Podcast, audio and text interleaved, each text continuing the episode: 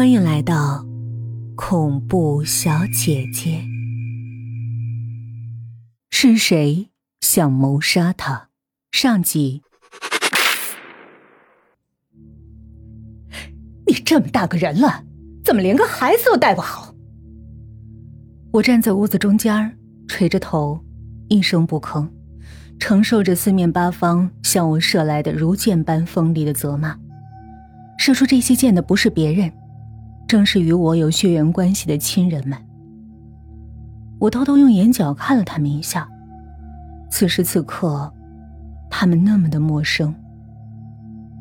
爷爷骂完我就去安慰哭泣的奶奶，小姑骂完我则安慰心急如焚的东姨。我刚刚还是这家人关注的中心，此刻又被扔在那儿，如同空气。虽然在过去的十八年里。我在这个家的地位并不怎么高，但起码所有人都对我客客气气，亲情在表面上尚且可以维系，而今，我却沦落成了整个家庭的罪人。不过是因为，我把东子弄丢了。东子是东姨的女儿，在东子一周岁生日后，每天白天，东姨便把东子送来奶奶家，每个月支付给奶奶数千元的看护费。在东子三岁那年。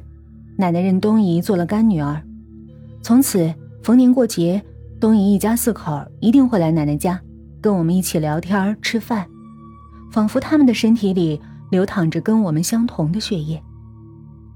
东子是我们几个兄弟姐妹最疼爱的宝贝，他总是被围在最中间，我们看着他咿呀学语，看着他蹒跚学步，我们把他喜欢的东西都给他，他笑的时候，我们争相抱他。他的小嘴一歪，我们就立刻答应他的所有要求。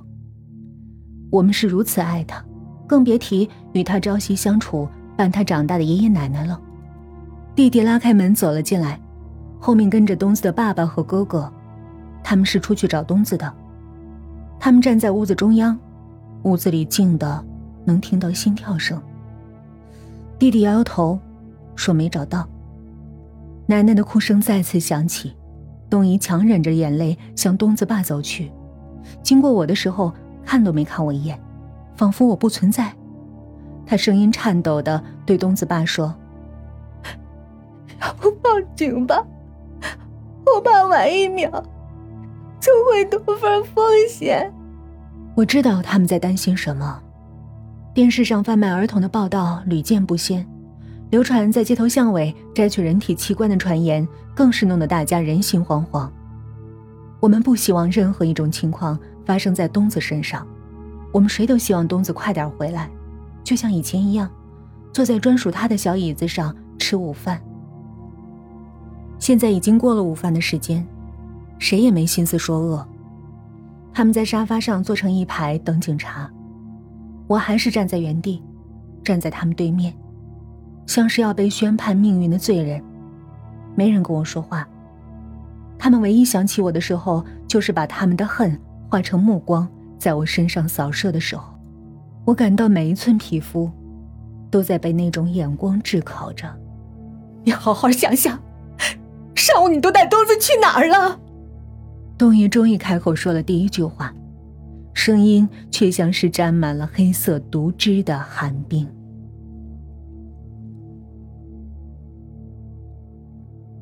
上午，你带东子去了哪里？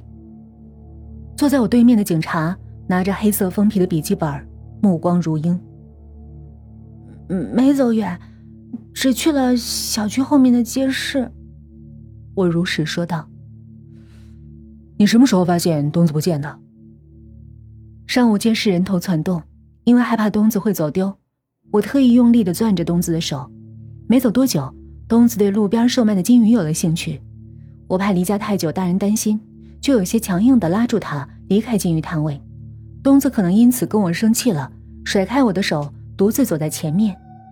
他才那么点儿，在人群里钻来钻去，我来不及跟上他，就把他弄丢了。你为什么不跟紧他？你眼睛是瞎了吗？你连个小孩都看不好吗？一旁的东姨朝我嚷着，眼泪不住的从眼睛里掉下来。问我话的警察冲他扬了扬手，又叫一个年龄稍小的警察去街上调查，然后对我说：“你去楼下等五分钟，我要问你家人一些问题。”我关上防盗门，像往常一样下了楼，在拐角处停下，垫着脚，屏住呼吸，蹑手蹑脚回到门口，把耳朵贴在冰冷的防盗门上。我听到那个警察问：“刘青平常对东子怎么样？有没有可能是他刻意丢弃小孩？”话一出口，立刻响起了否定的声音。爷爷说：“这不可能，我这孙女儿特别乖巧懂事儿，对她这个小妹妹也很好，绝对不可能做这种事儿。”我在他们眼里从来都是乖乖女，我有礼貌，不惹事儿，我总是稳稳当当走路，稳稳当当做事儿。所以他们敢让我独自带东子出去。要是换弟弟要带东子出去玩，他们是坚决不会同意的。在他们的眼里，弟弟淘气至极，是整个家里最不靠谱的人。虽然知道弟弟也会保护东子，但他们绝不敢把心头肉交给一个调皮鬼。约莫过了五分钟，我敲开门。没过多久，那个小警察跑了回来。有人看到一对卖衣服的夫妇。把个小孩抱进面包车，当时以为是那夫妻的孩子，就没在意。我问了问，那孩子体貌特征跟东子基本相符，而且也是五六岁左右。啊，买衣服的夫妇？奶奶皱着眉头仔细回想。我前几次带东子出去，好像见到过，那俩人一直盯着东子，那样子。就像人贩子。奶奶说这话时，东姨神色怪异的看了眼东子爸，两人好像用眼神交流了什么。东子爸打开门说：“你们跟我走吧，我知道在哪能找到他们。”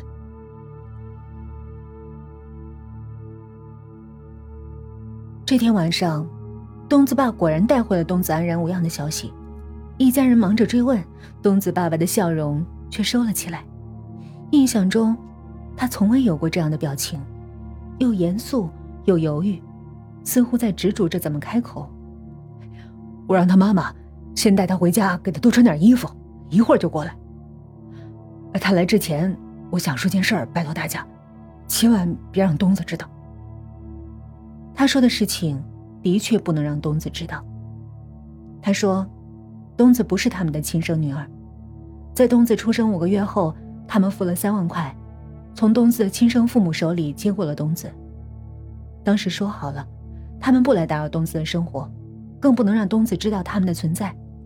其实那几天，不光奶奶看到了他们，东子爸也看到了。